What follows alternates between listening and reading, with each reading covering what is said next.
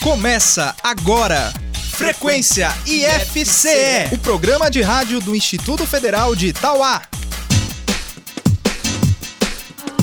Olá, bom dia. Eu sou Larissa Lima e este é o Frequência IFCE, o programa de rádio do IFCE de Itauá. Olá, eu sou Juliana Albano e hoje a gente vai dedicar aqui o nosso tempo para conversar com o professor José Alves Neto, diretor do campus, e com o chefe de administração, George Freitas, que vão explicar para a gente, né, e para você, ouvinte, sobre essa questão aí dos cortes nas verbas da educação. Queria começar perguntando ao George sobre essa palavra contingenciamento. Qual seria o uso correto? Seria contingenciamento? Seria corte, bloqueio? Seja bem-vindo ao Frequência FCE, George. Primeiramente, seja bem-vindo. Eu agradeço o convite, adoro o programa. Ah, bom dia a vocês, bom dia aos amigos ouvintes. E como eu disse, é um prazer estar aqui. Estou aqui à disposição para tirar qualquer resposta, se eu puder. Se não puder, a gente pesquisa uhum. e vai atrás da resposta junto. Mas a questão do contingenciamento é bem simples. Contingenciamento significa bloqueio ou corte temporário. É, entre aspas, é uma certeza que não tenho mais, não posso contar mais com esse recurso, que é o crédito orçamentário, mas que ao final do ano, em especial em setembro, ele pode voltar ao campus, tá? Para poder fazer, pagar as demais despesas. Por que setembro? É porque justamente setembro é onde se inicia a arrecadação tributária maior que o Brasil tem, que é no segundo semestre. Então, esse contingenciamento não é novidade, é, a gente já teve contingenciamentos, acho que iniciou-se em 2014 ou 2015, mas a diferença é que quando era contingenciado, era um valor menor e o nosso orçamento era muito maior, né? Do ano passado para esse, o orçamento diminuiu e o contingenciamento foi muito grande, cerca de 30%. E mais um, um, um agravante, ele foi contingenciado a 30%, mas a gente já tinha um recurso desde janeiro bloqueado a mais de 30%, ou seja, no total, até o momento, o nosso campus tem 60%. 30 bloqueado e 30 contingenciado. E o impacto que isso pode causar até setembro, qual seria? Até setembro a gente até o momento não tem condições de ir até setembro para pagar as ações de custeio do campus, né, que é, são custeios com terceirizado, água, luz, telefone, material de consumo, é, telefone, outros tipos de investimentos para manutenção do campus e principalmente por servidores e alunos. É, é, eu escuto muita gente falando, ah, mas não vai ser mexido nos salários e tal. Mas o campus ele não tem como funcionar sem essas outras coisas, né? É, no nosso, no nossos salários, que são as remunerações, não pode mexer até porque a Constituição não permite. Ainda, né? Mas esse é assegurado. É mais a questão do, do o recurso que se refere ao custeio, a capacitação de servidores e principalmente a assistência de alunos, esses foram contingenciados, como eu disse, a quase 60%. Neto, seja bem-vindo ao Frequência FCE. Bom, a gente viu, né, que as notícias falavam em 30% nos cortes. Jorge eh, acabou de citar, né, que aqui os cortes chegaram a 60%. Explica pra gente essa conta. Pronto. É, olá, bom dia né, a todos do Frequência FCE. Mais uma vez é um prazer estar aqui, tá bom? É assim, a gente. vou, até, vou até mudar um pouquinho, Juliana, aí a tua pergunta, porque o Jorge falou sobre a questão do salário em si. Né? Aí depois a gente volta para.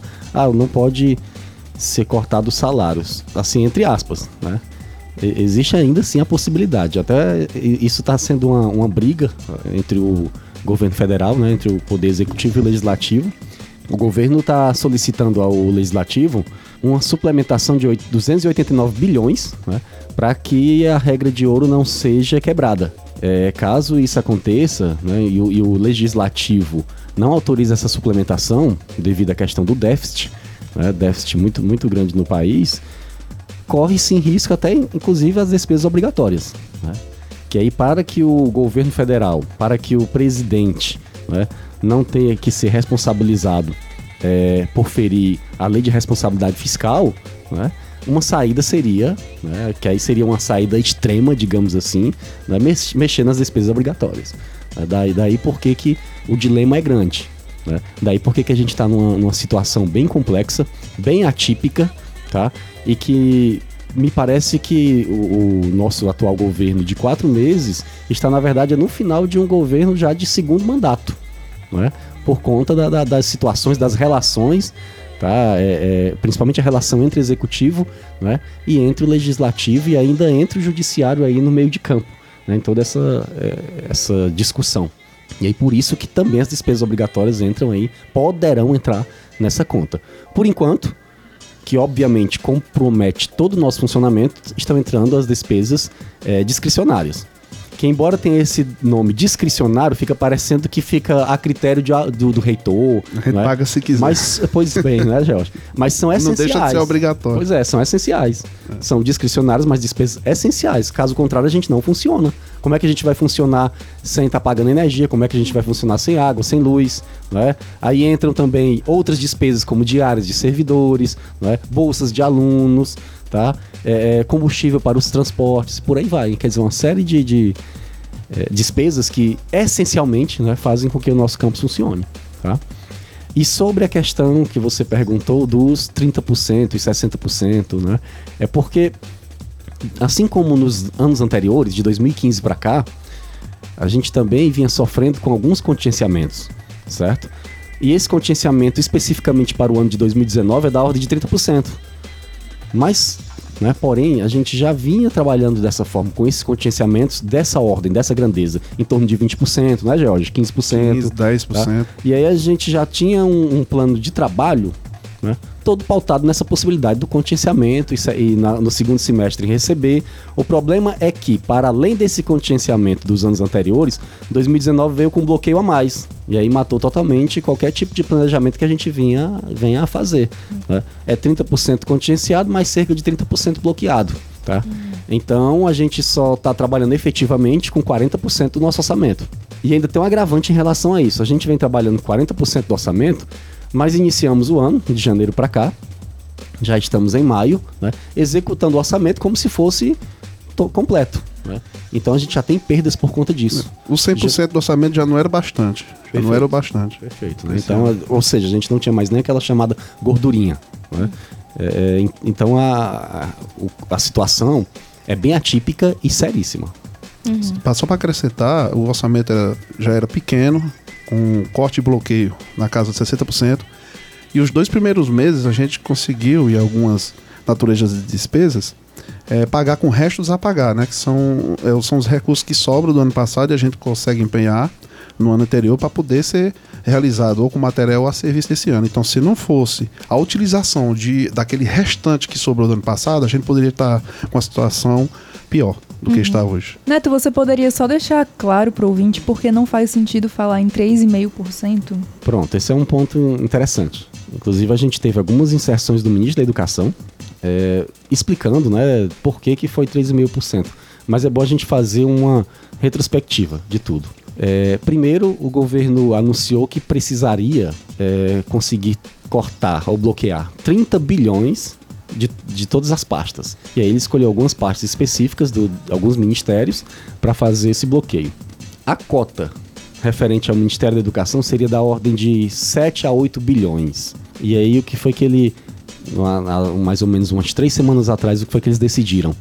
Não, vamos cortar 30% das, é, das verbas é, discricionárias da Universidade Federal do Rio de Janeiro só deixando claro, discricionárias são as verbas isso, das despesas correntes, verbas essenciais, água, luz, telefone, material de custeio para manter os laboratórios. Teoricamente não são obrigatórias. Exatamente, teoricamente não são obrigatórias. Então, eles definiram cortar 30% da Universidade Federal do Rio de Janeiro, Universidade Federal da Bahia de Brasília. Né? E, a Universidade de Brasília. E aí colocou que deve, é, por dois motivos. Primeiro, porque a situação do país não está boa. E segundo, por, por conta de uma história de balbúrdia nas instituições.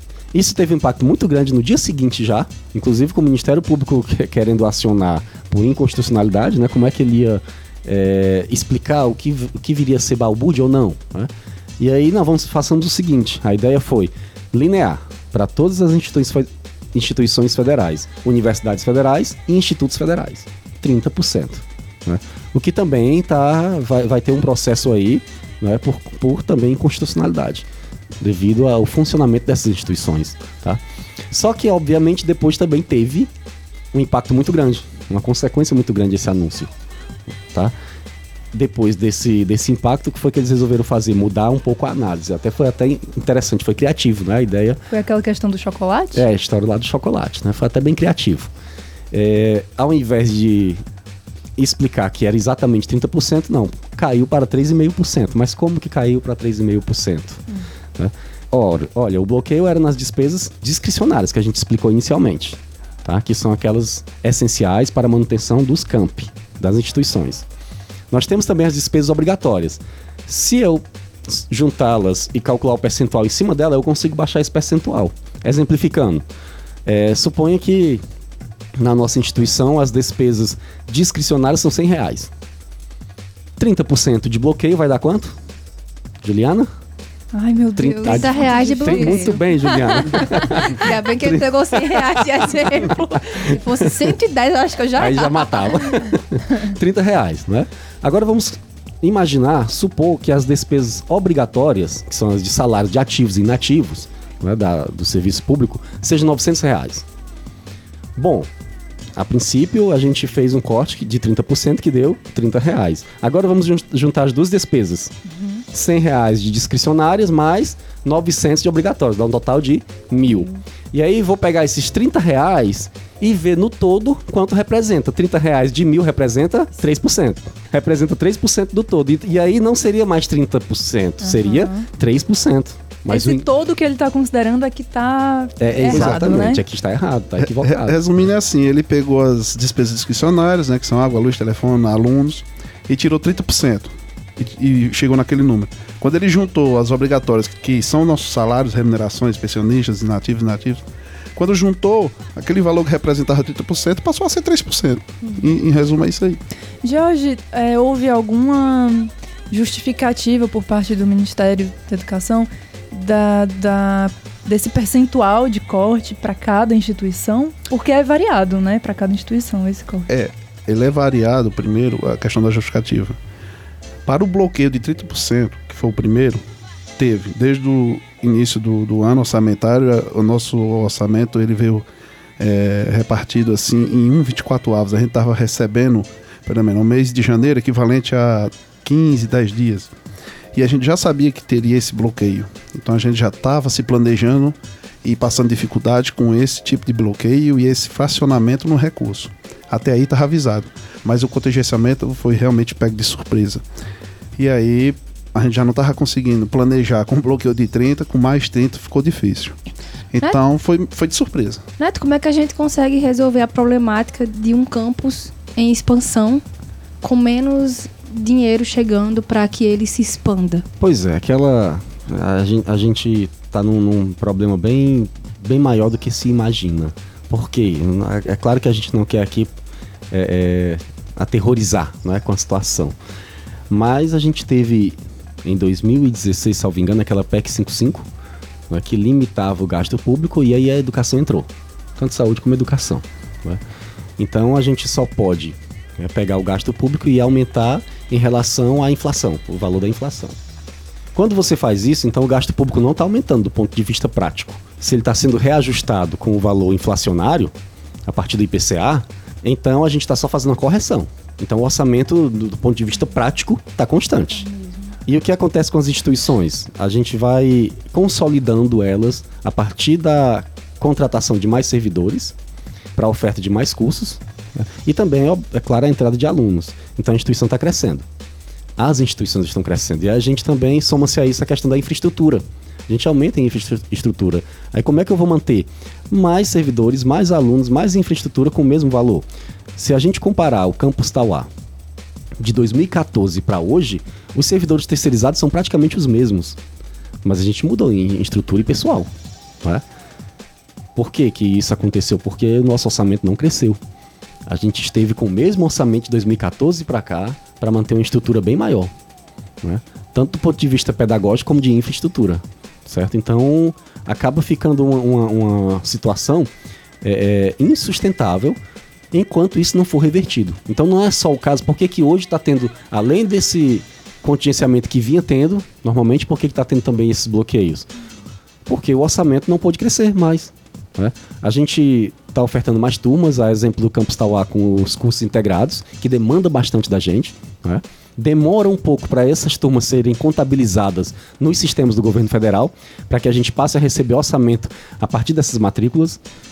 E esse lapso temporal em relação a, a os, os sistemas reconhecer esses alunos né, veio junto, foi concomitante com o problema orçamentário que a gente vive, principalmente em 2019. né? Então, é, é por isso que, mais do que nunca, o governo tem que ter sensibilidade em relação a isso, reconhecer que, até vou usar a fala do professor da Universidade Federal do Rio de Janeiro, né? reconhecer que educação é cara sim, mas veja o custo da ignorância, quanto que será isso aí, não é? E como é que a gente sabe se esses recursos vão ser liberados ou não em setembro? Existe algum critério para isso? O critério do, da liberação do contingenciamento de, 50, de 30%, perdão, o critério é a arrecadação tributária do país. Quanto mais arrecadar, mais chance a gente vai ter de ter esses 30% liberados. Antes de setembro, há uma previsão de ser liberado pelo, ao menos 20% do bloqueio em julho, mas a gente não tem certeza. Então, eu prefiro planejar sem contar com esse bloqueio e tentar chegar até setembro. Porque se a gente for planejar achando que o bloqueio, o recurso do bloqueio vai chegar em julho, e se não chegar, a gente não vai, ter, não vai estar preparado. Então, eu prefiro ter mais a certeza de chegar ao contingenciamento após setembro, os 30%, ou também mais os 30% do bloqueio fechar os 60%, do que achar que em julho vai ter algum recurso liberado. Até porque as, no- as notícias atuais é que já foi ao Congresso, se eu não me engano, é um contingenciamento de 10 bilhões a mais. Não estou dizendo que é para educação, mas ainda vão decidir lá onde vão cortar na carne. Mas o que a gente está vendo aí é que realmente o que está aparentando para a gente, o cenário político e econômico, é que o Brasil realmente está sem recurso. Tá? E que essa- esses cortes e contingenciamentos, tanto na esfera educacional, de saúde e as demais, é, vão influenciar muito a aprovação ou não da reforma da Previdência. E eu acho que vai ser um liame esse, esse norte, esse termômetro dessa votação com Previdência ou sem Previdência, como o Brasil vai ficar. A gente tem basicamente três agendas importantíssimas que entra no cenário político nacional. É a que eu falei inicialmente, a questão da suplementação de cerca de 290 bilhões que o governo precisa que o Congresso aprove para não quebrar é, a tal da regra de ouro, né? Segundo, entra a reforma administrativa que o governo fez que vence agora, o governo federal que assumiu atualmente fez no dia no do começo do ano e vence dia 3 de junho. tá? E terceiro, nós temos a questão da Previdência, a reforma da Previdência. Então, são três diálogos que vão acontecer no- nos próximos meses, aí, nos próximos dias até, que vai dizer muita coisa pra gente em relação a todo o ano de 2019. né? Então, é, aque- é aquela questão, é avaliar diariamente como é que está a conjuntura nacional. A gente não pode nem fazer previsões, nem se antecipar. A única coisa certa que podemos observar a médio e longo prazo é que o Brasil vai passar por uma recessão econômica de fato. Se a gente olhar é, que 2015, né, 2014, aliás, nós tivemos um crescimento de 5% do PIB. 2016, 17 foi da ordem de 2%. Né? Agora 18 e 19, aí 18 foi 2,5%, a previsão agora é abaixo de 1%. Então tá tendo uma queda aí muito grande, tá? O, o- é claro que o setor privado também, o pessoal do, do- as grandes empresas estão de olho nisso aí. né? E se o Brasil tá nessa depressão econômica, é claro que a gente vai perder investimentos. É, se comparado ao período de 2006, 2010, que a gente teve um é, a economista Laura Carvalho chama até de boom econômico. né? Foi um boom econômico, porque foi uma série de elementos que, foi, que favoreceu nesse período. né? A gente teve o, o próprio crescimento da China. O crescimento da China foi que ajudou demais. A China crescia, precisava importar commodities, né? em especial petróleo, e o Brasil, nesse período, estava tava bem. né? E aí foi, o Brasil foi um dos principais exportadores, até porque é, a situação de- dos demais países, principalmente os grandes, a exemplo dos Estados Unidos, não estava muito bom. E aí o Brasil se aproveitou desse momento. Né? Além disso, a gente teve uma situação oportuna. É importante dizer que a nossa venda de, de commodities cresceu em torno de 397% em relação aos cinco anos anteriores. né? Então foi, um- foi um crescimento muito grande, foi, foi, foi oportuno naquele momento. né? Então a gente teve um, um, é, um aumento do investimento público da ordem nesse período de 2006 a 2010 de 27,5%. E esse investimento público, né, quando você consegue fazer investimento público, cada real investido, né, ele retorna em torno de R$ 1,40 de benefício para a população. né? Então é- é- é- favorece demais. Por quê? Porque você vai gerar emprego e renda, principalmente. Né? Diferente de quando você retira, quando você aumenta um real de impostos. Né? Aí você vai ganhar 48 centavos só. Isso é curto prazo.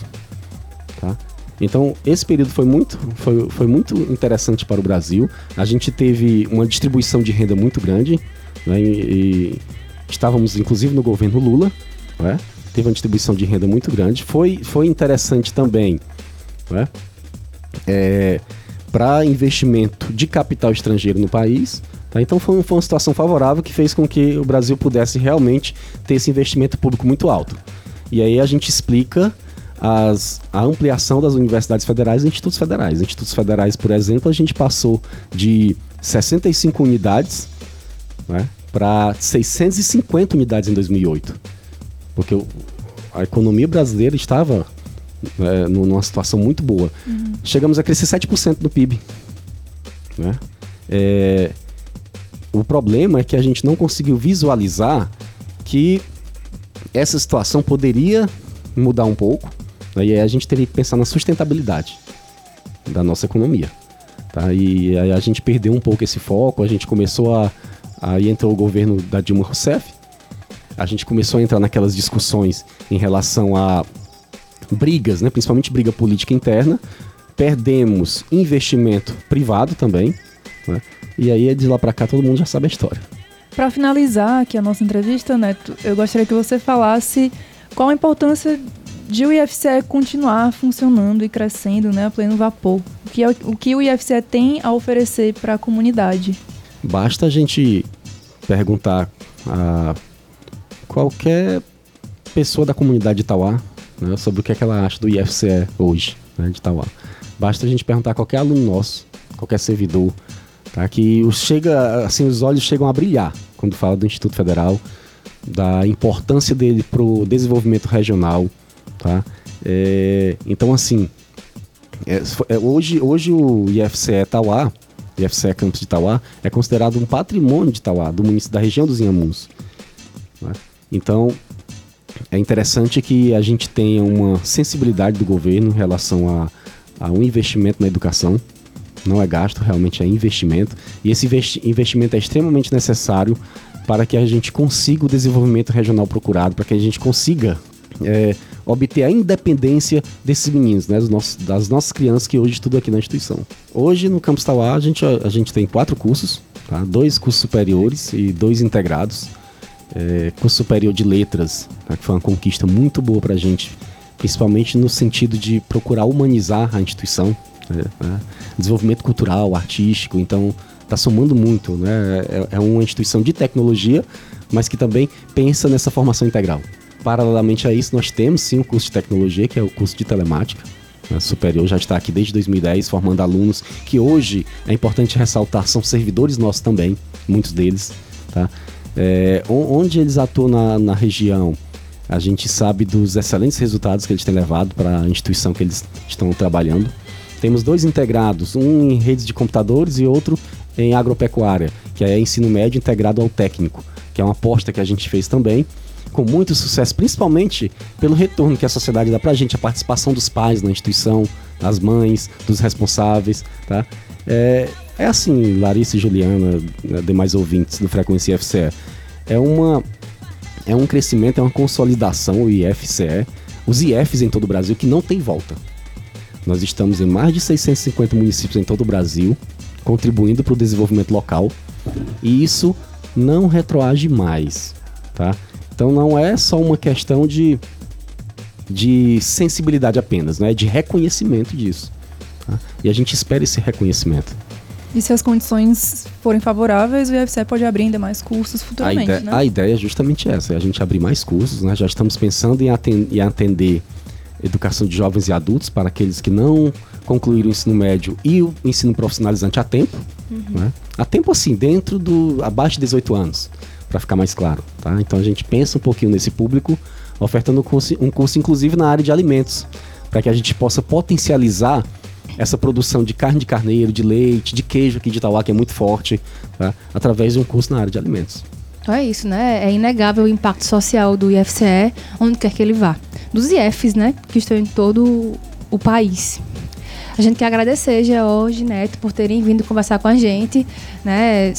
Conversar aí. A gente sabe que é um assunto que poderia durar mais tempo, mas aqui nosso horário, né? Nos permite apenas 30 minutos de conversa. Então, obrigada por terem vindo.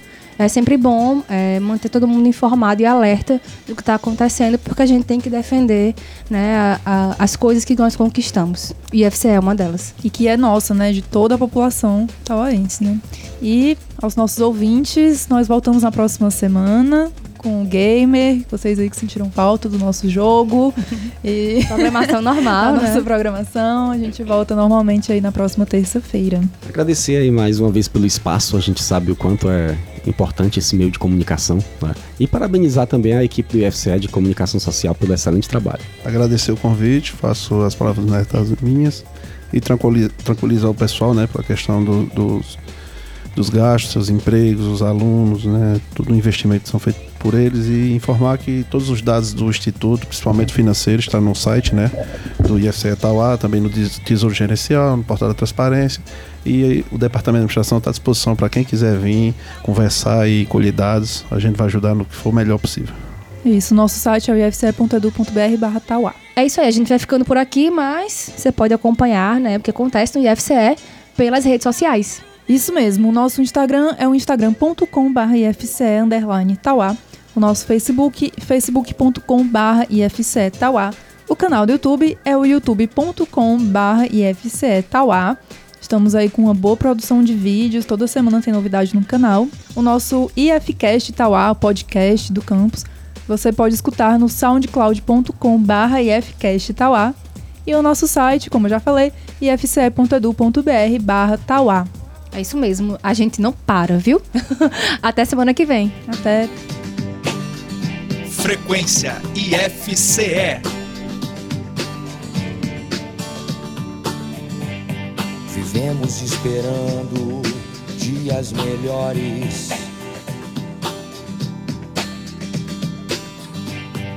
Dias de paz, dias a mais. Dias que não deixaremos para trás. Oh.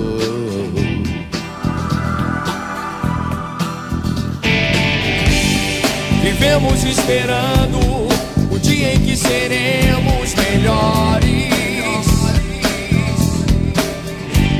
Melhores no amor, melhores na dor.